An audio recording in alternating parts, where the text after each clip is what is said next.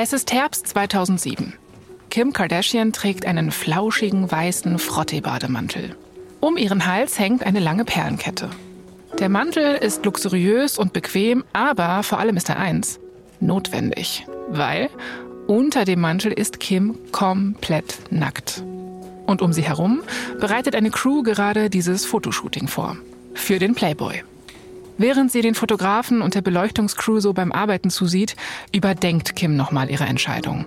Als sie vom Playboy angerufen wurde und ihr angeboten wurde, für das Cover von der Dezember-Ausgabe zu posieren, war ihre erste Reaktion so, äh, äh, äh nein, auf keinen Fall, niemals. Und jetzt steht sie hier. Und all diese Leute, die hier gerade um sie herum sind, werden sie so sehen, wie der liebe Gott sie geschaffen hat. Und eventuell ein oder zwei LA Schönheitsdocs. Let's keep it real, okay? Kims Herz schlägt ihr bis zum Hals. Sie hält ihren Bademantel so fest umschlungen, dass ihre Fingerknöchel weiß werden. Klar, sie will um jeden Preis berühmt werden. Mehr als alles andere auf der Welt. Aber momentan ist sie vor allem für ihr Sextape bekannt. Und Kim befürchtet, wenn sie jetzt noch Nacktbilder machen lässt, dann wird das alles sein, wofür sie jemals bekannt sein wird. Kim schaut zu ihrer Mutter Chris rüber. Die spricht gerade mit dem Fotografen. Die ist also auch wieder dabei. Ja, die ist vor allem nicht einfach nur dabei oder da, um Händchen zu halten. Chris ist diejenige, die Kim letztendlich dann dazu überredet hat, für den Playboy zu posieren. Chris ist Kims Momagerin, also ihre Mom und Managerin. Und Chris glaubt, dass dieses Shooting Kims Karriere fördern wird. Sie weiß, dass das Shooting auch gute Promo sein wird für ihre Show, die bald erscheint. Keeping Up with the Kardashians. Außerdem ist der Playboy einfach ein Meilenstein. Madonna war drin, Drew Barrymore, Charlize Theron und so weiter und so fort. Also 2007 sorgt so ein Playboy-Cover natürlich auch noch einfach für richtig Hype. Kim ist aber eben noch kein alter Showhase. Sie ist irgendwie unsicher, was ihren Körper angeht und da hilft es natürlich auch nicht, dass sie in Los Angeles aufgewachsen ist und die ganze Zeit umgeben war von Mädchen, die wirklich überhaupt nicht so aussehen wie sie. Also zum Beispiel ihre beste Freundin Paris Hilton, die ja riesig ist, blond, schlank. Mhm, ganz genau. Kim ist ganz anders. Sie ist 1,57 groß und kurvig. Also Kim ist im Grunde sowas wie eine Mini-Version in LA-Form von Salma Hayek. Kim sagt, dass sie mit elf Jahren immer vorm Schlafengehen gebetet hat, bitte lieber Gott, lass meine Brüste nicht noch größer werden. Und jetzt steht Kim hier und wird gleich ihren flauschigen Frottee-Bademantel fallen lassen müssen, wenn sie berühmt sein will. Und dann sagt der Fotograf, es geht los. Kim steht da einfach nur, wie angewurzelt. Dann streckt Chris ihren Daumen nach oben und formt mit den Lippen die Worte, du siehst großartig aus. Genau das musste Kim jetzt hören. Sie öffnet den Gürtel, der Bademantel fällt auf den Boden. Kim greift sich an die Perlen, die über ihrem Körper hängen. Das sind so sehr, sehr viele Perlenketten, die strategisch so platziert wurden, dass alle intimen Körperzonen bedeckt sind. Kim macht ein Hohlkreuz, also sie streckt den Rücken so durch, macht einen Schmollmund und sie hofft, dass das hier die richtige Entscheidung war. Für ihren Weg zu echtem Ruhm.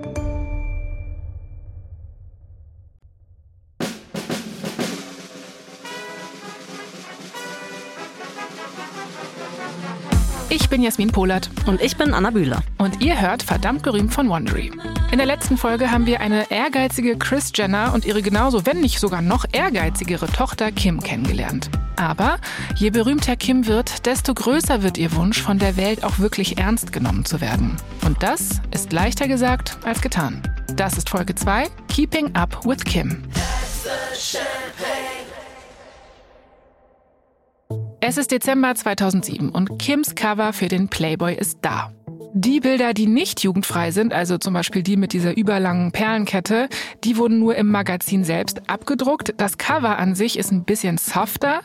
Da ist Kim äh, in roter Lingerie zu sehen, die so ein bisschen aussieht wie ein Badeanzug und sie trägt dazu auch noch so passende rote High Heels. Direkt neben ihrem Bild hat der Playboy das hier getitelt Hollywoods neuer Sexstar. Kim Kardashian lässt alle Hüllen fallen. Ist es cool für sie oder ja, also das wissen wir natürlich nicht genau, aber wir können auf jeden Fall festhalten, ihr Name ist jetzt überall. Also in jedem Zeitungskiosk sieht man Kim Kardashian. Und nicht mehr nur irgendwers plus eins. Exakt. Und Kim ist auch immer noch fest entschlossen, das Maximum aus diesem Cover rauszuholen und das Narrativ über sie irgendwann mal zu drehen. Aber dafür muss sie den Moment nutzen und die ganze Welt in ihr Zuhause lassen. Als der Playboy rauskommt, startet auch die Reality-TV-Show Keeping Up with the Kardashians. Kim und ihre gesamte Familie laden die Öffentlichkeit in ihr Haus in Calabasas ein. Die Kardashian-Jenner-Familie ist groß, laut und hat so ihre Probleme, aber irgendwie kann man sich trotzdem mit ihnen identifizieren. Im Mittelpunkt stehen die drei ältesten Schwestern, Kim, Courtney und Chloe, und die Mutter Chris. Ich führe dich mal so ein bisschen durch die Charaktere durch, Anna, weil ich glaube. Gerne. Ich glaube, du kennst dich auch aus, ne? Ich kenne mich A aus und B, du hast es ja nicht gesehen, hast du gesagt. Deswegen, ich führe dich jetzt einmal so ein bisschen durch. Also, da gibt es einmal Courtney, das ist die älteste Schwester und der ist quasi so alles egal. Mhm. Die spricht immer in so einer sehr monotonen Stimme, ist wirklich sehr lustig. Kim ist die Diva und Chloe ist lustig, frech, so ein bisschen bitchy, ja, keck, wie man auch so schön sagt. Mhm. Und wie gesagt, also alle reden in einer sehr monotonen Tonlage. Kannst du es mal vor vormachen. Ich kann es ähm, mir nicht vorstellen gerade. Das macht es halt auch so spannend, weil die dann wirklich so sehr emotionale Situationen erleben, aber sehr monoton darüber reden. Vocal Fry nennt man das. Und das wäre ungefähr so. Hi, Anna. Warum hast du mir denn keinen Kaffee mitgebracht? Hey, ich finde es echt irgendwie nicht okay von dir, dass du mir keinen Kaffee mitgebracht Siri, hast. Siri, aus. Siri, stopp. okay, ich mach's wirklich ein bisschen wie Siri. aber so ungefähr. Okay, das ist Vocal Fry, alles klar. Vocal Fry. Naja, und Mama Chris ist natürlich in der Serie die ehrgeizige, aber liebevolle Mutter-Managerin. Die Kritiken zur Show fallen erstmal richtig schlecht aus. Also die KritikerInnen nehmen die Show eigentlich auseinander.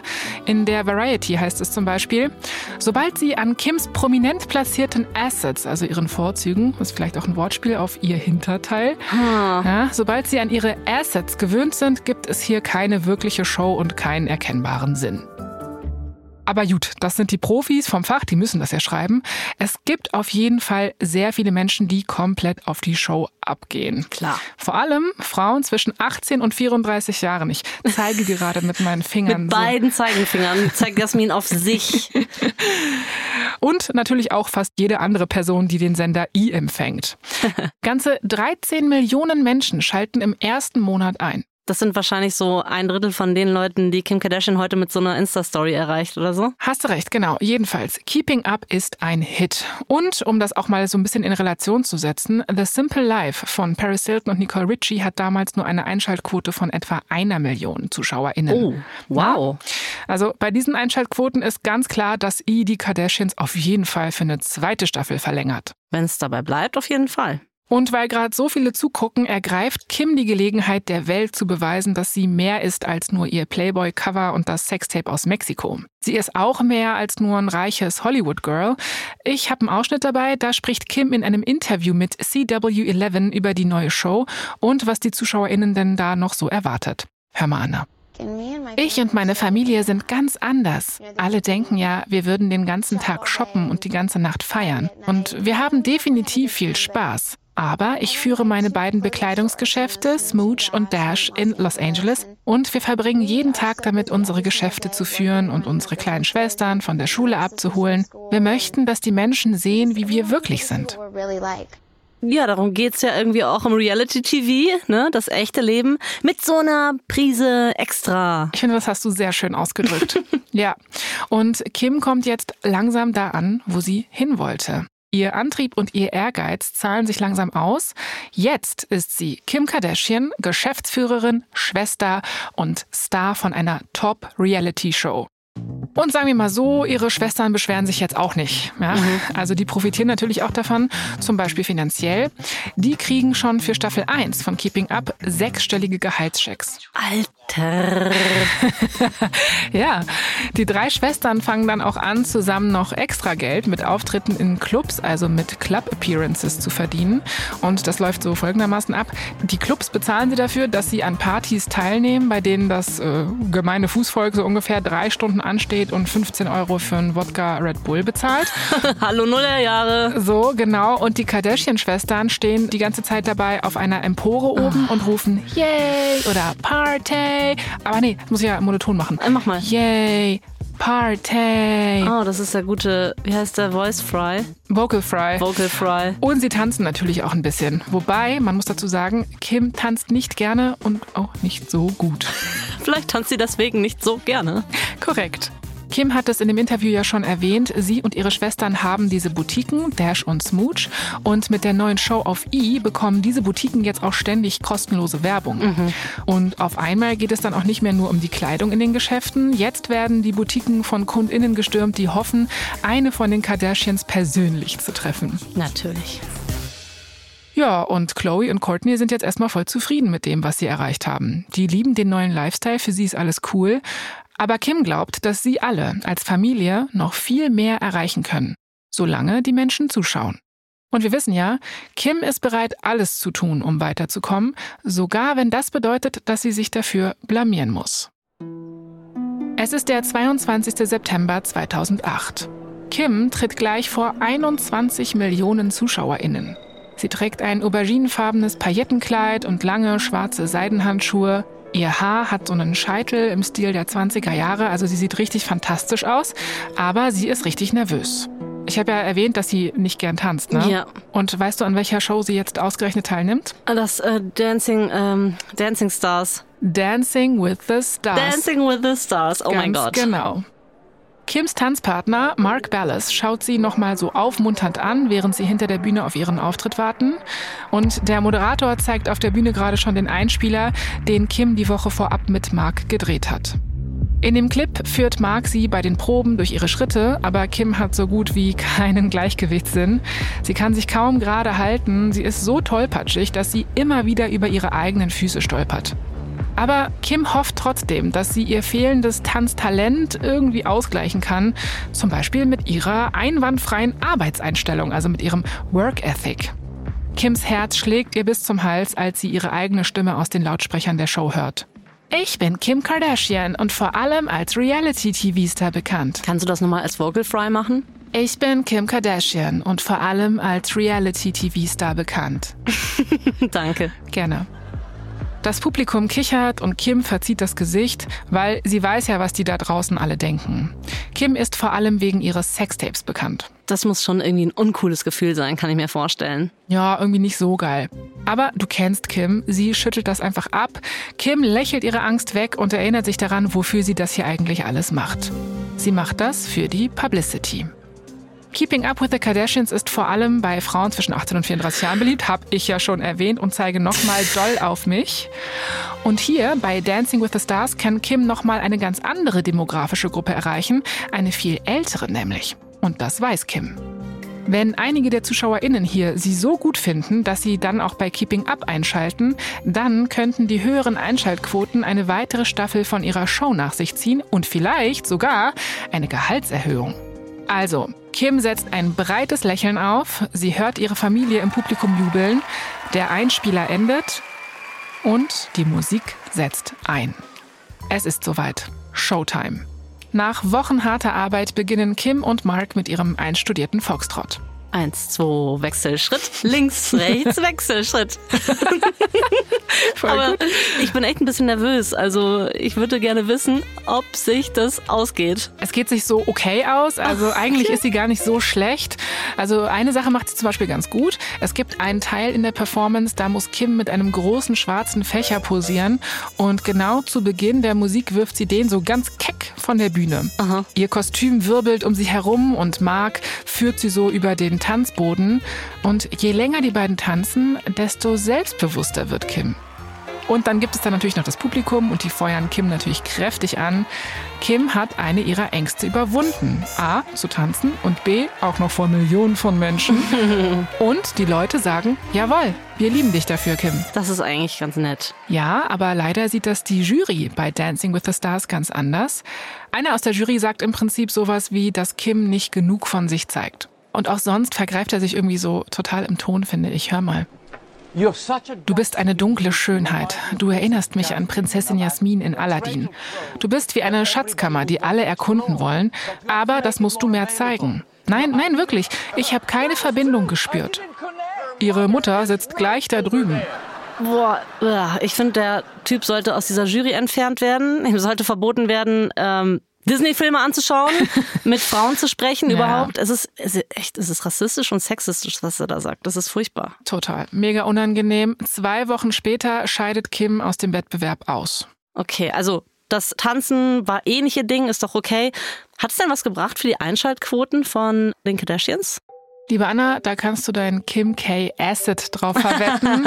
mit Ja, Doppel-S. mit- A-S-S. Mit so Dollarzeichen S. Mm. Die Einschaltquoten für Keeping Up schießen ganz nach Plan in die Höhe. Na, immerhin. Wir wissen natürlich nicht, ob das jetzt nur an Dancing with the Stars gelegen hat, aber es hat auf jeden Fall nicht geschadet. Und der Sender I verlängert die Show nochmal für eine dritte Staffel. Kim hat gewonnen und das, obwohl sie bei Dancing with the Stars rausgeflogen ist. Also versucht sie jetzt mal noch was anderes. Was Bockrennen. Ja, das ist so quasi das Wok-Rennen von LA.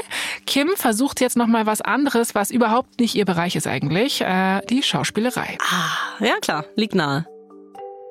Kim bekommt eine Rolle in einer Parodie, die heißt Disaster Movie und da drin spielt Kim die Figur Lisa und ihre Szenen umfassen einen Wrestling-Kampf mit Carmen Electra und Kim wird von einem Meteoriten zerquetscht. Okay. I really have a bad feeling about this. Lisa! It killed Lisa! Lisa! Ich weiß nicht, ob sie nach vorne bringt, Jasmin. Können wir das an der Stelle beenden? Okay, also einen Oscar gab's nicht, eher das Gegenteil. Kim wird nämlich für die Goldene Himbeere in der Kategorie schlechteste Nebendarstellerin nominiert. Autsch. Ja, und Disaster Movie hat bei Rotten Tomatoes gerade mal ein Prozent auf dem Tomatometer. Ich sag's nur. genau. Aber Kim ist ja niemand, der schnell aufgibt. Sie gibt sich einen Ruck und geht einfach weiter zu Vorsprechen. Und schon bald bekommt sie eine andere Rolle, diesmal für vier Folgen in einer Fernsehsendung namens Beyond the Break. Die Serie handelt von SurferInnen, die versuchen, groß rauszukommen und sie wird auf einem Teenie-Sender namens Noggin ausgestrahlt. Der wird 2009 übrigens eingestellt. Okay, also scheint auch kein Karrierehighlight zu sein. Nee, ist es auch nicht. Aber während Kim Rollen in völlig uninteressanten Fernsehsendungen bekommt, wird ihre eigene TV-Show Keeping Up with the Kardashians immer beliebter. Die Fangemeinde wächst quasi minütlich und egal wo Kim hingeht, die Fans kommen auf sie zu und stellen ihr Fragen über ihr Leben. Also so Fragen wie, ey Kim, welchen Kaffee trinkst du? Oder ähm, mit Milch und Zucker? Wie hältst du dich fit? Was für ein Make-up benutzt du? Trainierst du jeden Tag? Okay, also sie sind ultra neugierig, sie wollen alles wissen und alles kopieren? Genau, aber man kann ihnen das natürlich auch nicht verübeln, weil Kim öffnet ja mittlerweile seit über drei Jahren ihre Ja. Türen zu ihrem Zuhause und ihrer Familie. Aber die Show kann in den zehn Folgen pro Staffel natürlich auch nicht alles zeigen. Das sind ja ungefähr nur zehn Stunden von ihrem Leben. Die ja eigentlich auf alle Familienmitglieder aufgeteilt werden sollten irgendwie, ne? Ganz genau. Also die Fans wissen eigentlich nur ganz oberflächlich Bescheid über Kims Vorlieben, was sie mag, was sie nicht mag, was für Träume sie hat. Und die Fans wollen Kims Leben aber an allen 365 Tagen im Jahr miterleben. Und irgendwie passt das ja auch in das Konzept von Reality TV, weil wenn du Fan von einer geskripteten Fernsehsendung bist, ja, also von irgendeiner Sitcom oder so, dann musst du dich halt damit zufrieden geben, was die AutorInnen dir da so bieten. Aber wenn du Fan von einer Reality-TV-Show bist, da hört das Leben von den DarstellerInnen ja nicht auf, wenn die Kameras aus sind. Also, Businessfrau, die sie ist, wittert Kim hier eine weitere Chance für sich. Sie fängt an, darüber nachzudenken, wie sie ihren Fans noch mehr Zugang zur Welt von Kim Kardashian geben kann. Es ist März 2009 und Kim wird auf eine neue Website aufmerksam, auf der man häppchenweise Infos über sich und Gedanken mit der Öffentlichkeit teilen kann. Diese App heißt Twitter. Oh, krass. Stimmt, das war damals neu. Puh, Kann man sich gar nicht mehr vorstellen, ne, Anna? jetzt schon auf dem absteigenden Ast. Ja, heute streitet man sich dann nur noch. Kim klappt ihren Laptop auf, um sich die blaue Vogel-App mal genauer anzusehen. Sie findet es schon interessant, aber ihr fällt auf, dass da irgendwie noch nicht so viele Promis einen Account gemacht haben. Also zu der Zeit war da quasi niemand. Kim ist sich auch noch nicht sicher, ob das was für sie ist. Sie liest sich erstmal die Tweets der anderen Leute durch und schon bald wird ihr aber klar, dass man hier ja richtig easy miteinander interagieren kann. Man kann bei jedem kommentieren oder Fragen stellen, sogar bei berühmten Leuten. Und wenn man Glück hat, bekommt man sogar eine Antwort. Aufregend. Kim ist fasziniert. Das ist genau das, wonach sie gesucht hat. Mit nur einem Tweet in ein paar Zeichen kann Kim ihren Fans verraten, was ihr Lieblingsfilm ist oder was sie gerne auf einer Pizza isst. Und zwar ganz autark, ohne dass sie bei einem Magazin irgendwie ein Interview geben muss oder von irgendjemand anderem abhängig ist. Hier auf Social Media kann sie sich quasi selbst produzieren. Kim erstellt also einen Account und veröffentlicht ihren ersten Tweet. Ich habe ihn gefunden, ich habe den gegoogelt. Darf ich vorlesen? Sehr gerne, aber bitte in Vocal Fry. Ich versuch's. Okay. Hey Leute, hier ist Kim Kardashian. Ich habe mich endlich bei Twitter angemeldet. Es gibt ein paar Fake-Accounts, aber das hier bin wirklich ich. ist das Vocal jetzt ein Fry gewesen? traurig einfach. Okay, das war einfach Sad Fry von mir. Ey, aber Anna, das war bevor die Haken was gekostet Genau, haben. Ne? kleiner Musk-Update an der Stelle. Damals gab es noch blaue Haken, wenn man official unterwegs war. So ist es. Jedenfalls zurück zu Kim. Die nimmt natürlich ihre neue Aufgabe wie immer sehr, sehr ernst. Kim beginnt über alles zu twittern, über ihr Privatleben, ihre Meinungen. Sie teilt äh, unfertige oder sehr ausgeklügelte Gedanken. Und in weniger als fünf Monaten hat Kim dann auf Twitter 1,9 Millionen FollowerInnen. Gar nicht wenig. Auch damals. Richtig krass viel. Und ihre Fans wollen sogar noch mehr von ihr. Also postet Kim auch noch mehr auf ihrer persönlichen Website. Damals blockte man. Finde ich auch cool. Mhm. Und Kim bloggt über ihr Leben und darüber, was sie gerade so macht und schreibt über ihre Lieblingsmomente aus der Show. Und immer mehr Menschen lesen das. Schon bald sehen sich jeden Monat Millionen von Fans ihre Posts an. Kim bekommt immer mehr Fans und das einfach nur dafür, weil sie sie selbst ist. Und irgendwann macht es Klick bei ihr. Der Weg zu Ruhm und Reichtum besteht daraus, sich selbst zur Marke zu machen. Und die lukrativen Angebote kommen schneller, als Kim Influencer sagen kann. Mit ihren vielen, vielen FollowerInnen wird Kim jetzt von Unternehmen angesprochen, die wollen, dass sie für ihre Produkte Werbung macht. Zu dieser Zeit waren große Unternehmen wirklich noch nicht so richtig im Internetgame drin.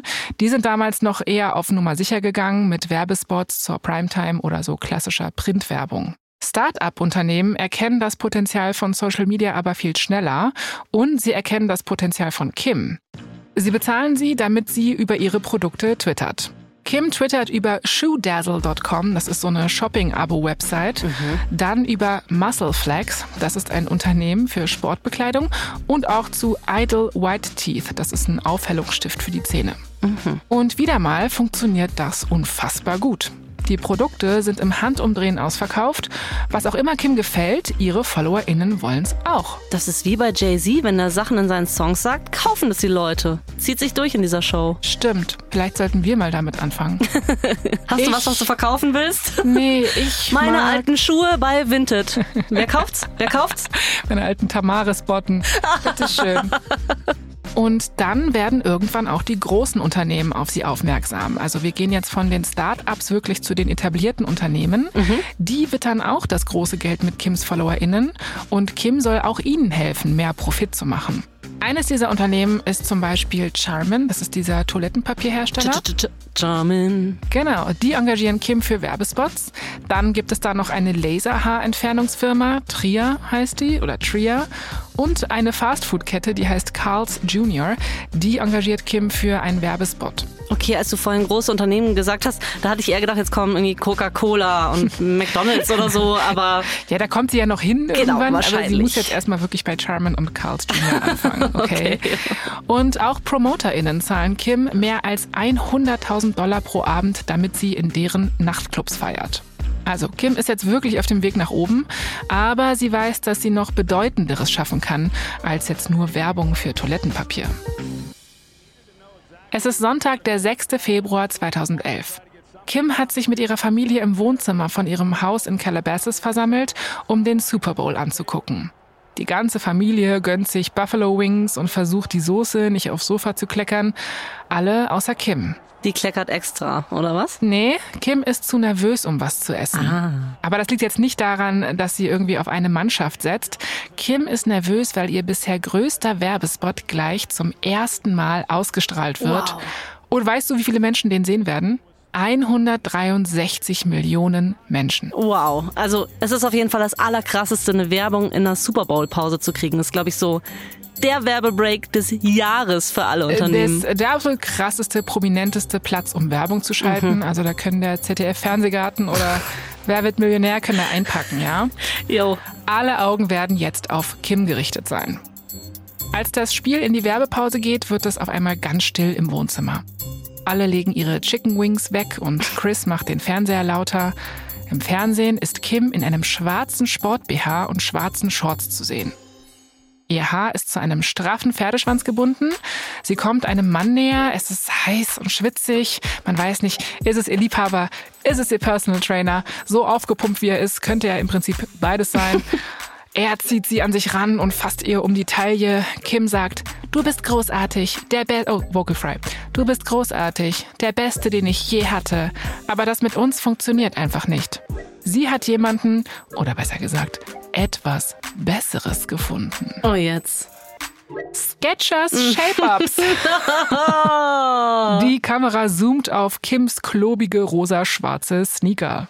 Ich glaube, ich erinnere mich sogar an die. Das waren diese Schuhe, von denen einem dann versprochen wurde, dass man einen Knackpo kriegt, wenn man die trägt. Ich gestehe, Anna, auch ich war ein Opfer. Ich wollte unbedingt diese Sneaker haben. Jasmin Polat, die große Enthüllung. Auch sie wollte einen Knackpo dank Sketcher-Schuhen. Und, und here we are. Es hat nicht funktioniert. War es etwa ein Fake? War es ein Fake, Es Jasmin? muss ein Fake gewesen sein. Ich trage diese Schuhe bis heute. es, ist, es muss Ich möchte ein bitte, Fake dass du mir gleich, wenn wir aufstehen, nicht auf den Po guckst. Jedenfalls, Kims Super Bowl-Kampagne zündet und zwar so richtig. Der Werbespot wird über 1,6 Milliarden Mal angesehen. Wow, das ist Org. Das ist richtig org. Und schon wieder ein Home Run für Kim. Und sie wird natürlich damit auch nochmal bestätigt, dass sie der absolute Hit ist. Dabei ist es auch eigentlich egal, um welches Produkt es sich handelt. Alles, was Kim anfasst, wird zu Gold. Sie kann alles verkaufen. Kim wird dann auch das Gesicht von Shape Up. Das Unternehmen lässt Plakate aufhängen und Werbeflyer drucken. Und es gibt so eine Liste mit Unternehmen, wie viel Markenvertrauen die Leute in die Unternehmen haben. Und darauf schießt Skechers um fast 300 Plätze nach oben, also von Platz 388 auf Platz 99. Crazy. Alles nur dank Kim. Kim begreift zu der Zeit noch was sehr Wichtiges. Die Beziehung zu ihren Fans, also die Bindung zu ihnen, ist für Kim der Schlüssel zum Erfolg. Aber, Plot Twist, Skechers wird wegen Täuschung der Kundschaft auf Millionenhöhe verklagt. Jasmin, willst du mir etwa sagen, dass man von den Schuhen gar keinen Knackpo bekommt? Ich weiß, Anna, wer hätte gedacht, dass das Betrug Das ist, ist und nicht funktioniert? Skandal. Tja, wie auch immer, für Kim ist das gar nicht gut. Und Kim ist auch nicht mehr begeistert, das Gesicht von Shape Up zu sein, sondern sie möchte sich lieber ganz schnell davon distanzieren. Aber Kim stellt fest, dass das irgendwie ganz schön schwer ist, sich zu distanzieren, wenn man so eng mit einem Produkt assoziiert wird. Jedes Mal, wenn der Rechtsstreit in den Medien erwähnt wird, fällt auch Kims Name. Sie wird die Fake-Abnehmschuhe irgendwie nicht mehr los. Kim schämt sich auch ein bisschen. Sie sorgt sich vor allem um das Vertrauen von ihren Fans. Darauf baut ja schließlich ihre ganze Marke auf. Ihre Werbeverträge, ihre Shows, ihre Markendeals. All das wird nichtig, wenn ihre Fans ihrem Urteilsvermögen, ihren Empfehlungen nicht mehr vertrauen. Aber sie hat Glück. Das ist ihr erster Fehlgriff, von daher beruhigt sich die Lage auch schnell wieder. Aber schon bald begeht Kim einen so großen Fehler, dass Aussitzen nicht reicht. Diesmal verzeihen ihr die Fans nicht so einfach.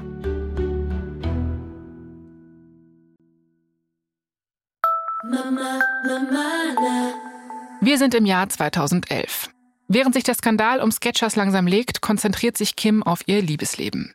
Nach der Trennung von Reggie Bush, das war ihr letzter Freund, hatte sie kein Glück in der Liebe, aber das Blatt scheint sich endlich zu wenden. Kim und Reggie waren drei Jahre lang zusammen und die Fans von Keeping Up haben das Paar ziemlich gut kennengelernt. Sie haben sie zusammen geliebt und Daumen gedrückt für ein Happy End. Die Fans sind also ziemlich enttäuscht, als diese Beziehung in die Brüche geht und wir wissen ja, Kim hasst es, ihre Fans zu enttäuschen. Kim fürchtet, dass der nächste, den sie ihren Fans vorstellt, der richtige sein muss. Und dann passiert sogar genau das. Kim lernt einen neuen Mann kennen. Er sieht gut aus und hat ein verschmitztes Lächeln. Er hat lockiges braunes Haar und eine sehr markante Kinnlinie.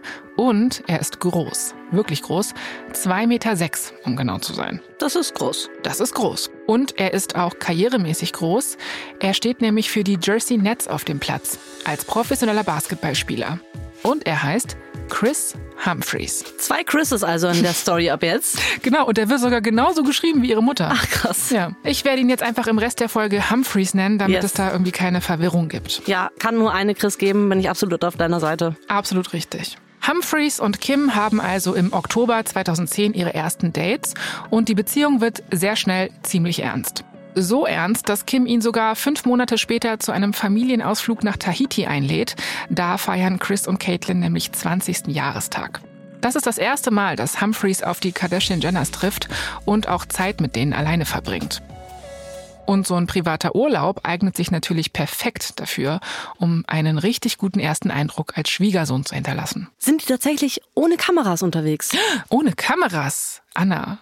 Also, das ist ja wirklich ja? fast Blasphemie. Ah, nein. nein. natürlich nicht. Die Okay. Kameras sind natürlich dabei. Okay, also privater Urlaub in Tüdelchen. Genau, also so privat wie die Kardashian-Jenners sein können. Genau. Kim ist auf jeden Fall sehr zuversichtlich. Sie ist sich sicher, dass ihre Familie ihren Humphreys genauso lieben wird wie sie und alle werden bestimmt sehen, wie gut die beiden zusammenpassen. Es ist April 2011. Kim schwebt auf Wolke 7, als sie und Humphreys auf Bora Bora ankommen. Ihre Familie hat so eine Reihe von Bungalows mit Blick auf den Pazifischen Ozean gemietet und das Wasser ist so klar, man kann bis zum Grund sehen. Kim will sich zurücklehnen und einfach so ein bisschen entspannen, aber Humphreys ist nicht wirklich der Typ, der sich hinlegt und entspannt. Der kann es kaum erwarten, ins Wasser zu gehen und zu schnorcheln, Aktivitäten halt.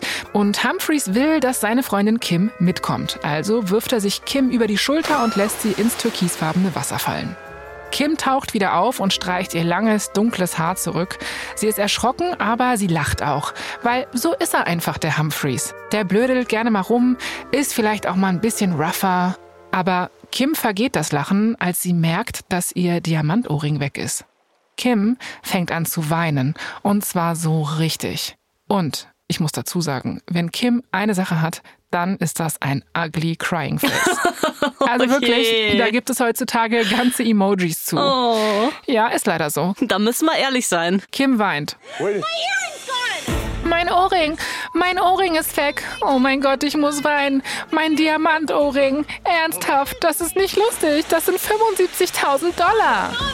Are you serious? Wir finden ihn schon, Baby. Wir werden ihn doch nicht im Meer finden.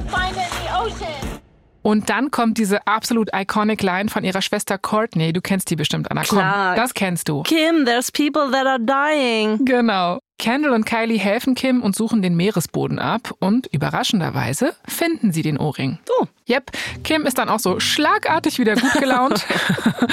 Aber dann sagt Humphreys ihr die Meinung. Er findet ihren halben Nervenzusammenbruch richtig unpassend und weird. Er sagt, warum brichst du wegen sowas Belanglosem in Tränen aus? Also Humphreys nennt Kim materialistisch. Kim blockt aber seine Bemerkungen einfach nur ab. Sie sagt sowas wie, ja, wir haben vielleicht unterschiedliche Werte, aber das ist doch keine große Sache. Kims Familie ist sich da allerdings nicht so sicher. Im Laufe dieser sieben Tage, die sie gemeinsam im Urlaub verbringen, fällt ihnen immer öfter auf, wie unterschiedlich die beiden sind. Während Kim ernsthaft und zielorientiert ist, ist Humphreys wie ein großes Kind mit zu viel Energie. Ich nenne sowas ganz gerne Man-Child. Humphreys rangelt mit Kims Bruder Rob auf einem Ausflugsboot und das läuft so komplett aus dem Ruder. Rob fällt ins Wasser und das auch noch an so einer Stelle, wo potenziell Haie sind. Alle außer Kim flippen aus. Dann schwimmt Humphreys zum Kajak von Chris und Kylie und versucht so drauf zu springen. Am Ende kippt er aber das Boot über und die beiden landen so im Wasser. Chris ist durchnässt und ziemlich sauer, dass ihr Haar nass ist und alle außer Kim finden das überhaupt nicht lustig. Dann spritzt Humphreys Kim immer wieder nass und sie sagt, Stopp, ich will nicht, dass mein Make-up ruiniert wird. Humphreys rollt dann aber nur so mit den Augen und sagt, er findet Make-up eh doof. Äh, Ich denke die ganze Zeit drüber nach. Ähm, Meinst du, es lohnt sich so ein Rewatch noch von dieser Episode? Es hört sich irgendwie sehr funny an. Auf jeden Fall, mach das mal. Also hol das mal bitte nach. Kim und Humphreys scheinen sich kaum zu kennen und wenn wir ehrlich sind, tun sie das ja auch nicht. Ihre Beziehung bestand bisher hauptsächlich aus ein paar Anrufen. Sie wohnen nicht in derselben Stadt und sie hatten bei ihren vollen Terminkalendern sowieso kaum Zeit, sich zu treffen. Aber Kim macht das alles irgendwie keine Sorgen. Sie kümmert sich nicht darum, dass sie so unterschiedlich sind oder dass sie sich noch viel besser kennenlernen müssen. Für Kim zählt nur, dass sie verliebt ist und dass sie die Welt an ihrem Glück teilhaben lassen will. Zwei Wochen nach der Bora Bora Reise macht Humphreys dann Kim einen Heiratsantrag und sie sagt ja. Ich weiß auch noch genau, was das für eine Szene war. Da hat Humphreys mit so Rosenblättern die Worte Will you marry me auf dem Boden von ihrem Schlafzimmer so geformt, aufgelegt. Ja. Und äh, vor der Kamera gibt er dann zu, dass er eigentlich wollte, dass der Antrag einfach und intim wird. Den eigentlichen Antrag haben wir aber gar nicht gesehen. Ach so, das war ein Remake. Genau, das war ein Remake. Den eigentlichen Antrag hat er ihr schon davor gemacht und es gibt Gerüchte, dass Kim während diesem Antrag so emotional wurde, dass sie zu heulen angefangen hat. Oh nein, jetzt darf ich, kann ich nur noch an ihr Crying Face denken. Das sollte man halt auf jeden Fall vermeiden, also stellt sie das Ganze nochmal für die Kameras nach. Der nachgedrehte Antrag findet tagsüber statt, weil da die Lichtverhältnisse auch besser sind und eine Haar- und Make-up-Crew, also ihr Glam-Team, sorgen dafür, dass Kim perfekt aussieht. Okay. Und diesmal weint sie auch nicht. Also sie bleibt makellos. Genau.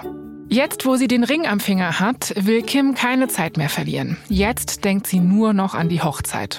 Das wird ihr zweites Mal vor dem Altar sein und dieses Mal will sie es auch richtig machen. Habe ich gerade richtig gehört, das zweite Mal? Ich wusste noch nicht, dass sie mal verheiratet war vorher. Mhm, das war lange vor Keeping Up, da war Kim erst 19 Jahre alt. Oh.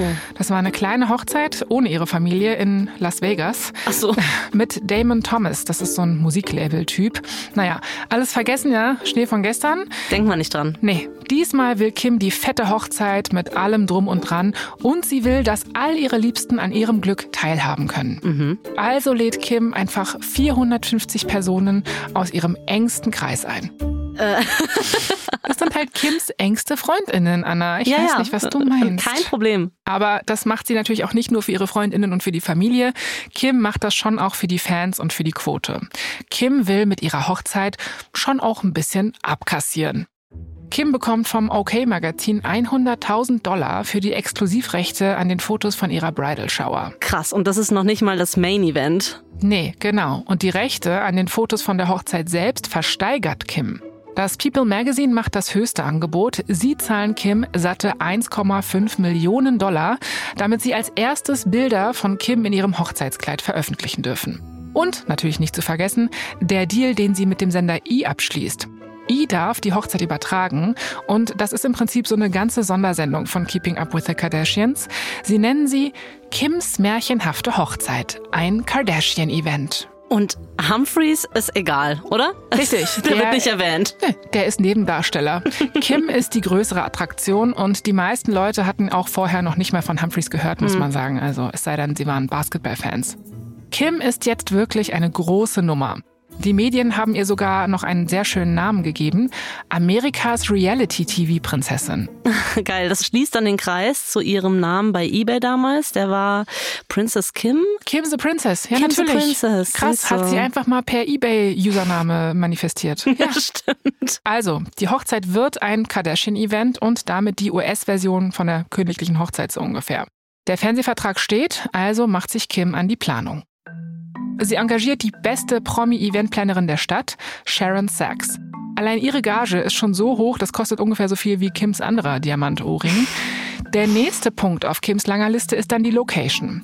Kim braucht jetzt natürlich keinen abgewetzten Hochzeitssaal, die braucht einen Ort, der groß genug ist, um dieses Event der Extraklasse auch durchzuführen. Also entscheidet sie sich für ein Anwesen im italienischen Renaissance-Stil auf einem riesigen Grundstück in Montecito, Kalifornien. Das kostet natürlich auch dementsprechend viel, aber die Rechnung wird auch hier wie immer aufgehen. Die Gesamtsumme für die Hochzeit beläuft sich dann auch schnell mal auf rund 6 Millionen Dollar. Huiuiuiui. Ich sag mal, also äh, der Humphreys, ne? Der wird nicht erwähnt. Ähm, hat er sich das alles denn so vorgestellt wenigstens? Ist es auch seine Traumhochzeit? Nö, nee, Nee, nicht, nee, nicht wirklich. Weiß nicht. Also eigentlich überhaupt nicht. Ähm, Kim und Humphreys hatten völlig unterschiedliche Visionen. Humphreys wollte, dass Five Guys, also dieses Fastfood-Restaurant. Burger für das Catering macht bei der Oh Hochzeit. Gott, das ist so trashig. und Kim wollte Kaviar. Oh, okay. Five Guys versus Kaviar. Das ist, also, da sollte man schon mal überlegen, ob man es durchzieht an der Stelle. Er wollte, dass alles einfach und schlicht ist und Kim wollte natürlich alles so glamourös und dekadent wie möglich. Ist keine Überraschung. Ja, niemand ist überrascht, dass die Vorstellungen da auseinandergehen, bis auf Kim. Die merkt jetzt auch mal, wie unterschiedlich sie und Humphreys wirklich sind. Besonders als sie in seiner Heimatstadt in Minnesota sind und als er ihr sagt, dass er möchte, dass sie nach der Heirat dorthin ziehen. Oh, ähm, okay, Humphreys, ich war immer auf deiner Seite, aber das hättest du vorher sagen sollen, mein Lieber. Ja, aber es wird sogar noch schlimmer, nämlich als sie darüber diskutieren, ob Kim eigentlich seinen Nachnamen annehmen wird. Humphreys ist eher so der traditionelle Typ und will, dass seine Frau seinen Nachnamen annimmt und Kim denkt darüber nach. Sie ist sogar auch erstmal offen für die Idee, aber dann auftritt Chris, Mom slash Momagerin äh, und die erinnert sie nochmal an alles, was sie sich mit dem Namen Kardashian aufgebaut hat. Sie macht Kim klar, wie ihre geschäftlichen Unternehmungen aussehen werden, wenn sie Kim Humphreys heißt. Und Chris sagt, dass sie eine ganz neue Marke namens Hump aufbauen müssen. Ja, es gibt keine andere Wahl außer das. Auf Deutsch heißt das übrigens übersetzt sowas wie Buckel, also auch nicht so richtig sexy der Name. Nein, Chris kann Kim dann überzeugen, ihren Namen zu behalten, aber als Kim das dann Humphreys sagt, kommt das gar nicht gut bei ihm an. Die beiden fangen an, darüber zu streiten. Kim dachte, Humphreys sei die Liebe ihres Lebens, aber jetzt ist sie sich da nicht mehr so sicher. Und trotzdem, alles ging so schnell, es geht weiter so schnell und jetzt wird Kim auch vor dem Altar stehen. Es gibt keinen Weg mehr zurück. Die Hochzeit, dieser wirklich sehr teure Spaß, rückt schnell näher. Es ist der 20. August 2011. Kim guckt hoch zu einem Schwarm Hubschrauber. Die Paparazzi wollen unbedingt ein Bild von Kim in ihrem Hochzeitskleid haben, aber das juckt Kim nicht. Sie verbringt Stunden damit, sich mit ihrem Glam-Team vorzubereiten, Haare, Make-up und sie schlüpft in das erste von ihren drei Vera Wang-Kleidern. Das erste ist so ein echtes Disney-Prinzessinnenkleid mit so einem herzförmigen Ausschnitt und einem weiten Rock. Dazu trägt sie Kopfschmuck aus 65 Karat Diamanten. Der ist 2,5 Millionen Dollar wert. ich höre nur Millionen, Millionen, Millionen. Das ist zu viel Geld, um es sich vorzustellen. Kim wartet aufgeregt auf ihren Auftritt. Sie hört, wie der Hochzeitsmarsch losgeht. Und ja, sie weiß, dass Nervosität am Hochzeitstag schon normal ist, aber Kim ist wirklich ungewöhnlich unruhig. Ihre Eventplanerin überreicht ihr einen Strauß weißer Rosen und dann ist es soweit. Kim kann nur noch in eine Richtung gehen und zwar Richtung Altar. Sie hakt sich bei Caitlin unter und die beiden setzen sich in Bewegung. Am Ende vom langen Gang wartet ihr Fast-Ehemann Chris Humphreys. Humphreys lächelt. Er kann den Blick von seiner atemberaubend schönen Braut fast nicht abwenden. Kim sieht ihm in die Augen und stellt sich lächelnd neben ihn. Das Paar gibt sich das Eheversprechen und wird dann vom Pfarrer offiziell zu Mann und Frau erklärt. Kims perfekter Tag ist tatsächlich perfekt. Und alle konnten zusehen. Nach diesem High von der Hochzeit ist Kim bereit, sich auf das Eheglück einzulassen. Sie denkt jetzt, okay, der schwierige Teil ist vorbei und sie erwartet, dass die beiden jetzt durch die Flitterwochen schweben und dass sie sich auch vor allem noch mehr in Humphreys verliebt. Sie hatten jetzt die perfekte Hochzeit und jetzt ist es an der Zeit, ihr perfektes Leben zu beginnen. Aber das ist nicht ganz das, was sie bekommt. Als das Medieninteresse nachlässt, ist irgendwie auch der Hochzeitsrausch bei Kim vorbei. Kim sieht Humphreys langsam so, wie er wirklich ist und nicht mehr durch eine rosarote, perfekte Fernsehehebrille. Humphreys lässt seine Sachen überall liegen, sie ist halt so ein Ordnungsfan. Er ist immer noch so rough, manchmal ziemlich ungehobelt und wenn wir ehrlich sind, auch echt irgendwie gemein zu ihr. Mhm. Aber das Schlimmste ist, dass er ihre Karriere nicht ernst nimmt. Kim stellt klar, dass sie direkt nach der Hochzeit eine Menge Jobs hat, also eigentlich müssten sie ihre Flitterwochen verschieben. Aber Humphreys überrascht sie mit einer Reise nach Italien und die müssen sie auch sofort antreten. Gut gemeint, aber leider unguter Move zu der Zeit. Mhm. Kim will nicht undankbar erscheinen und ihren Mann auch zu der Zeit zur Priorität machen, also verschiebt sie notgedrungen ihre Jobs. Kim und Humphreys sind an einem der romantischsten Orte der Welt, an der Amalfi-Küste. Aber anstatt die Pasta und das blaue Meer zu genießen, kann Kim nur daran denken, wie unglücklich sie ist. Eigentlich sollte sie diese Reise mit ihrem frisch angetrauten Ehemann genießen, aber sie wäre viel lieber wieder zu Hause und arbeiten. Das ist kein gutes Zeichen. Nope. Kim sagt später, dass ihr in den Flitterwochen klar geworden ist, dass es, wie sie sagt, nicht funktionieren wird. Aber der Eheausstieg wird nicht einfach für sie. Ihre Hochzeit war ein 6 Millionen Dollar teures Versprechen, dass sie die Liebe ihres Lebens gefunden hat.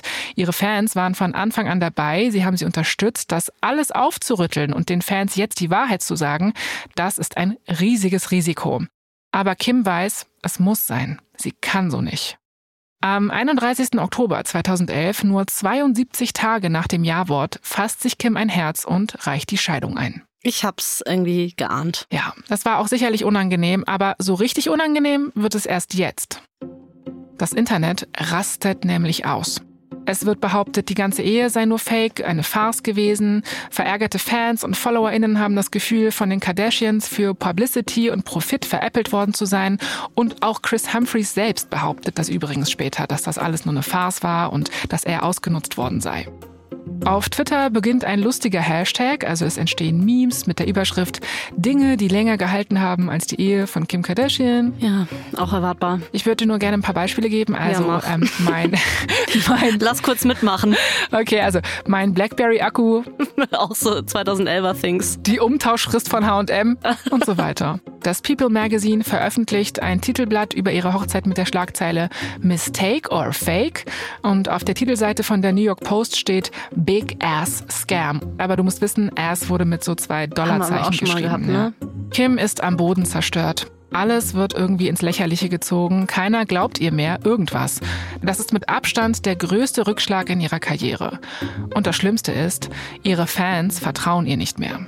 Ihre gescheiterte Kurzzeit-Ehe mit Humphreys ist noch viel schlimmer als der Sketcher-Skandal. Diesmal ist es nämlich nicht nur ein Produkt mit ihrem Namen, das in Frage gestellt wird. Diesmal wird sie als Person in Frage gestellt. Und jetzt, wo ihre Persönlichkeit hinterfragt wird, ist Kims gesamtes Imperium in Gefahr. Sie muss ihre Fans irgendwie wieder auf ihre Seite bringen. Aber wie? Um aus diesem Schlamassel herauszukommen, braucht es eine TV-Personality, die noch größer ist als sie selbst.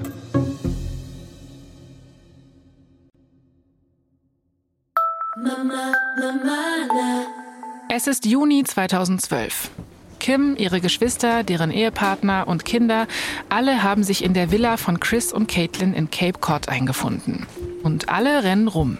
Die einen achten darauf, dass alles im Haus ordentlich ist, andere lassen sich Haare und Make-up machen, aber die meisten versuchen einfach nur den Kameraleuten beim Aufbau nicht im Weg zu stehen. Es ist das reinste Chaos und die Nerven liegen dementsprechend blank. Und dafür gibt es auch einen guten Grund. Im Hause Carl Jenner wird nämlich die Königin der Medien jeden Moment erwartet. Oprah Winfrey. Krass. Yep. Ihre Familie ist schon ziemlich aufgeregt, aber Kim ist wirklich kurz vorm Durchdrehen. Von diesem Interview hängt wirklich eine Menge ab. Nach ihrer sehr öffentlichen Heirat und der sehr schnellen Scheidung von Humphreys stellen ihre Fans Kims Authentizität in Frage. Kim muss ihre Beziehung zu ihnen schleunigst reparieren. Und wenn jemand Kim helfen kann, ihren Ruf wiederherzustellen, dann ist das Oprah. Also klar, ne? Was Oprah sagt, gilt. Das ist, glaube ich, eine ungeschriebene Regel. Richtig. Oprah steht vor der Tür. Kim lächelt sie an. Aber damit versteckt sie eigentlich nur ihre Panik. Weil gleich wird Oprah sie bestimmt so richtig in die Mangel nehmen. Wenn Leute sagen, dass deine letzte Ehe gestellt war, dass das Ganze nur für die Publicity gestellt wurde und dass das eine Farce war, ja, wie fühlst du dich dabei? Und da ist sie, die Millionen-Dollar-Frage im wahrsten Sinne des Wortes. Denn von Kims Antwort hängen tatsächlich Millionen ab. Wir erinnern uns, Kim muss jetzt aufrichtig, ehrlich und auch reumütig wirken, damit sie das Vertrauen ihrer Fans zurückgewinnen kann. Kim antwortet Oprah sofort. Sie schwört hoch und heilig, dass die Ehe nicht gestellt war, dass sie auch nicht für bessere Einschaltquoten geheiratet hat und dass sie ihre Fans niemals täuschen würde. Und sie beteuert, dass sie wirklich in Humphreys verliebt war. Aber Oprah bohrt weiter nach und fragt, warum Kim denn nicht Dollar versucht hat, die Beziehung zu retten. Also es waren ja immerhin nur 72 Tage, da hätte man ja schon noch mal Kim nutzt das als Einstieg, um zu erklären, dass sie ihr Leben so authentisch wie möglich leben muss. Ganz egal, was für Konsequenzen das nach sich zieht. Ich wusste, dass ich dafür viel Kritik einstecken würde, aber ich wäre lieber von den Medien niedergemacht worden, als ein unglückliches Leben zu führen. Oprah nickt. Nach dem Interview schreibt sie dann auf ihrer Facebook-Seite, dieses Interview mit Kim Kardashian war ein ganz neues Niveau an Offenheit und Ehrlichkeit. Ihre Antwort hat mich umgehauen. Krass. Also sie scheint Oprah echt überzeugt zu haben, ne? Auf jeden Fall. Und das ändert alles. Nach dem Oprah-Interview erhält Kim endlich wieder viel Zuspruch und das sieht sie natürlich auch online. Ein Fan twittert, ich habe gerade Oprahs Talkshow gesehen. Jetzt liebe ich dich sogar noch mehr, Smiley. Schönes und ehrliches Interview. Und ein anderer twittert, vergiss all die Hater. Du bist so echt, wie es nur geht. Du verdienst Glück. Also, ihre Fans verehren sie für die Offenheit und schon ist Kims Karriere wieder auf Kurs. Jetzt, wo Kim ihr öffentliches Image gerettet hat, ist sie bereit, nochmal neu zu starten, auch was die Liebe angeht. Und diesmal hat sie jemanden im Blick, der die gleichen Ziele verfolgt wie sie selbst, der ihr in vielen Dingen auch ähnlich ist, mit dem sie sich versteht, jemand, der auch diesen Superstar-Status erreichen will oder vielleicht sogar auch jemand, der schon dort angekommen ist. Ja, see where we getting. Genau. Kim hat ein Auge auf Kanye West geworfen. Ja, okay. Also damals, vielleicht konnte man ihn auch noch cool finden. Da war er halt hauptsächlich Künstler, Songwriter, Rapper, vielleicht auch irgendwie Modedesigner. Aber heute ist es halt der Typ, der antisemitischen Bullshit labert, so, um das mal klarzustellen. Korrekt, die beiden sind ja auch nicht mehr zusammen, muss man dazu sagen. Ja. Das war eine andere Zeit, da hat Ye noch nicht solche Dinge von sich gegeben. Damals war er einfach das krasse Musiktalent mit der großen Klappe, ja, die gab es schon immer, aber auch einer sehr großen Vision. Mhm. Dementsprechend geflasht ist Kim von dem Kanye und das Beste ist, er hat quasi genauso viele Business-Ideen und Vorhaben wie sie. 2012 daten sie sich und Kim verliebt sich schnell. Sie ist begeistert, wie viel sie gemeinsam haben. Beide arbeiten hart, beide sind ordentlich, das ist ja schön. und beide lieben Mode. Aber Kim hat einen, das muss man jetzt auch mal so sagen, ganz anderen Geschmack als Kanye. Also okay. Kim liebt es ja, sagen wir mal, glitzernd, vielleicht ein bisschen trashig. Und Kanye ist schon ein Fashion-Experte. Also der mag es experimentell, fashion-forward. Ne? Und Kanye findet, dass Kim mehr Pariser Couture als Calabasas Strassstein-Girl sein könnte, wenn sie will. Also muss sie mal die Strasssteinchen von ihrem Handy abpuppeln und dann kann genau. sie weitermachen. Kanye will ihren Kleiderschrank ausmisten Weihnachten und Kim stimmt zu. Und weißt du, das fällt mir gerade auf, wie lustig das ist, dass die Rollen dieses Mal vertauscht sind. Ne? Kim war ja Stimmt. jahrelang in den Kleiderschränken von anderen Stars und jetzt steht da Kanye. Ja. Jedenfalls, Kanye räumt quasi die nietenbesetzten High Heels weg und äh, schmeißt die bunten Handtaschen raus. Und dafür bringt er jetzt schlichte Designer-Innenstücke rein. Jetzt sind hier so Erdtöne, schwarz, einfache Schnitte. Und wie ist es bei den Fans von Kim? Sind die down mit der Typveränderung? Ja, also man könnte schon sagen, das ist eine Art Rebranding für Kim. Keeping Up hat jetzt auch bessere Einschaltquoten als jemals zuvor. Mhm. Und der Sender, also E, verlängert die Show nochmal und diesmal gibt es angeblich ganze 50 Millionen Dollar für die Staffel. Sure. Kim ist jetzt berühmt und hat mehr Geld, als sie sich je erträumt hat, aber sie will, wie immer, ein bisschen mehr. Sie möchte eine Fashion-Icon werden. Aber sogar mit Kanyes Hilfe hat Kim irgendwie so ihre Probleme, diesen Sprung vom Reality-Star zur Mode-Ikone zu schaffen. Kim hat ihre Karriere damit aufgebaut, für Produkte zu werben, die sich an die breite Masse richten. Also wir erinnern uns, Skechers Schuhe und Charmin Toilettenpapier. Und dafür ist Kim auch dankbar. Aber wenn Kim jetzt in der Welt der High-End-Mode akzeptiert und respektiert werden will, muss sie beweisen, dass sie auch dorthin gehört. An der Leidenschaft für Mode äh, würde es jetzt erstmal nicht scheitern. Also Mode ist Kims Steckenpferd, wenn man so will.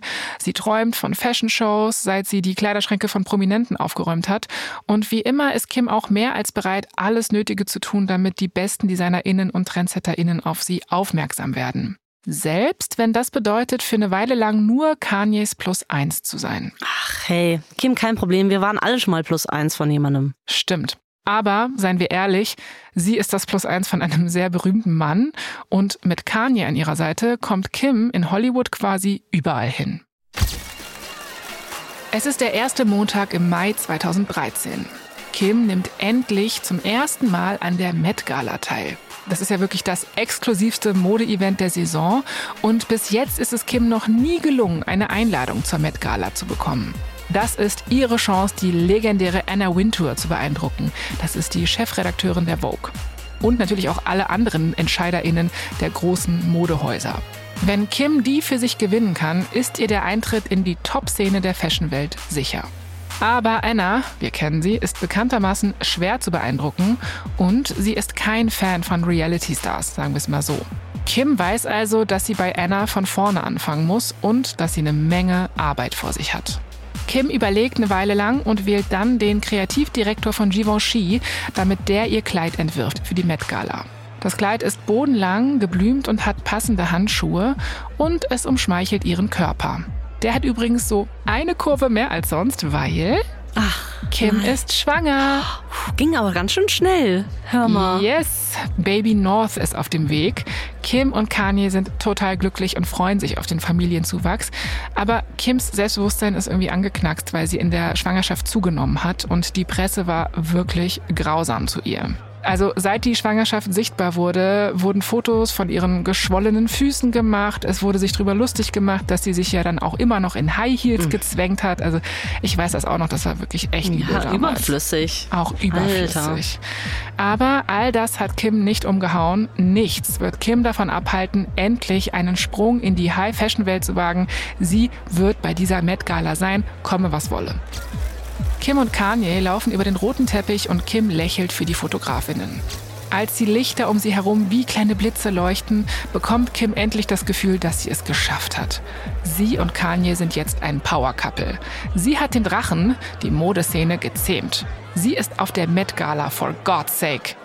Aber dieses Hochgefühl sozusagen hält nur so lange, bis Kim wieder in ihre Limousine steigt und zum Hotel zurückfährt. Kim holt ihr Handy raus und checkt, wie immer, Social Media. Direkt mal gucken, ne, was die Leute so über ihren Auftritt denken, was sie zum Kleid sagen. Und dann liest sie die Kommentare. Und was sagen die? Ja, also äh, die vergleichen Kim entweder mit einem Möbelstück, also mit einem Couchbezug von ihrem Kleid her, mm. oder aber mit dem Film äh, Mrs. Doubtfire. Da hat Robin Williams nämlich so ein Kleid an, was so ein ähnliches Muster hat, wie sie anhat. Okay. Also, ihr Bild wird zum Meme und sogar Robin Williams selbst teilt es dann mit der Überschrift I think I wore it better. Und äh, das ist jetzt gar nicht so der High-Fashion-Applaus, den Kim sich erhofft hatte. Am nächsten Tag kommt es sogar noch schlimmer. Die Vogue schneidet Kim nämlich aus der Fotogalerie mit den besten Looks vom Abend raus und zeigt nur Kanye. Oh, danke, Anna Wintour. Kim ist am Boden zerstört. Zu Beginn des Abends hatte sie das Gefühl, endlich ihren Platz in der Modewelt gefunden zu haben und jetzt ist sie zur Lachnummer geworden. Wie konnte das alles dermaßen schieflaufen? Ihre Pläne gehen doch sonst so gut auf. Aber wir sprechen hier von Kim Kardashian, die nimmt diesen Rückschlag nicht so einfach hin. Sie macht weiter und sie ist auch vor allem entschlossen, Anna Wintour klarzumachen, dass sie sich auch ohne ihre Anerkennung in der Modewelt einen Namen machen kann. Und sie hat auch schon einen Plan und der involviert ihren Ehemann. Kim hält sich einfach an Kanye und macht als seine Begleiterin die Runde. Durch Kanye lernt Kim Donatella Versace, Valentino und Olivier Roustin von Balmain kennen. Und im Gegensatz zur Vogue Crew kann Kim diese Leute für sich gewinnen. Und so hat sie ganz schnell ein paar neue Freundinnen, ein paar sehr wichtige Connections in die Modebranche. Als Kim und Kanye heiraten, sind diese Menschen dann auch nicht nur Gäste bei der Hochzeit, sondern sie helfen ihr auch bei der Planung. Valentino stellt zum Beispiel seine Pariser Villa für ein Mittagessen vor der Hochzeit zur Verfügung und natürlich trägt Kim zu diesem Anlass auch eines von seinen Designs. Das Probeessen findet im Schloss von Versailles im Spiegelsaal statt und als der Tag der Hochzeit gekommen ist, werden die 600 Gäste nach Florenz geflogen. Die engsten? Äh, ja, mit erweitertem Kreis und Begleitung. Kim schreitet in einem Hochzeitskleid von Givenchy zum Altar, während Andrea Bocelli ein Opernstück singt. Okay, das übertrumpft auf jeden Fall die Hochzeit mit Humphreys. Stimmt. Krass. Aber die Feier ist auch eleganter und man muss sagen, viel privater. Also diesmal wird die Zeremonie nämlich nicht in Keeping Up with the Kardashians gezeigt und das, obwohl es sich um eine aufwendige einwöchige Veranstaltung handelt. Krass. Das hier ist keine Quotenhochzeit, weder für Kim noch für Kanye. Das hier ist obviously der Real Deal. So, Anna, und jetzt rate mal, wer zu dieser Hochzeit keine Einladung bekommen hat. Mm, die Vogue Lady, Anna. Richtig, Anna Wintour. Kim setzt alles daran, Anna zu zeigen, dass sie es auch ohne sie schaffen kann. Dass sie Annas Welt betreten kann und sich mit Annas Freundinnen anfreunden kann, ohne dass Anna vorher zustimmen muss. Das ist ein perfider Plan. Perfider Plan. Man möchte aber auch sagen, go Kim. Aha. Das ist auf jeden Fall eine Machtdemonstration, ne? Und der Vogue-Chefin bleibt dann irgendwann auch nichts anderes übrig, als die weiße Fahne zu schwenken, weil immerhin wollen die bei der Vogue ja schon auch zeitgemäß sein und das abbilden, was popkulturell wichtig wichtig ist. Mhm. Und wir müssen eins sagen, Kim ist Popkultur in Person. Ganz cool, dass sie sich versöhnen können auf so einem krassen Profi-Level. Genau. Ja. Im April 2014 veröffentlicht die Vogue also ein Cover mit Kim und Kanye. Kanye trägt darauf so einen Blazer von Saint Laurent und steht hinter Kim und die trägt ein cremefarbenes Kleid von Lanvin. Der Titel heißt The World's Most Talked About Couple also das Paar, über das am meisten gesprochen wird. Und im Innenteil vom Magazin posieren Kim und Kanye mit ihrem Baby North. Und das Krasse ist, In der Ausgabe wird Kim als neuester Modestar vorgestellt, der von Anna Wintour persönlich unterstützt wird. Okay, sie sind alle jetzt BFFs. Ja, könnte man auch so sagen. Ich Meine sagen, Interpretation. Sie sind sehr professionelle BFFs und da war auf jeden Fall auch eine Menge Politik im Spiel und Popkultur. Probably. Vielleicht war Anna dann doch auch ein Stück weit von Kims Dreistigkeit beeindruckt, ne? dass sie sich so an ihr vorbei zu Valentino ins Schloss geschlängelt hat.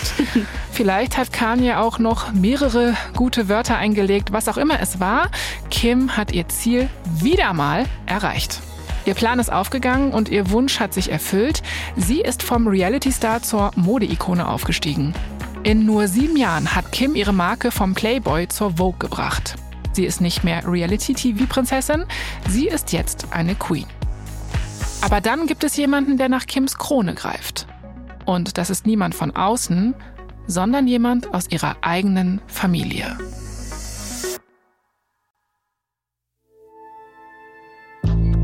Das war Folge 2 unserer vierteiligen Serie Selfie Queens, die Kardashians. In der nächsten Folge merken die Kardashians, dass es extrem gefährlich sein kann, sein ganzes Leben auf Social Media auszubreiten.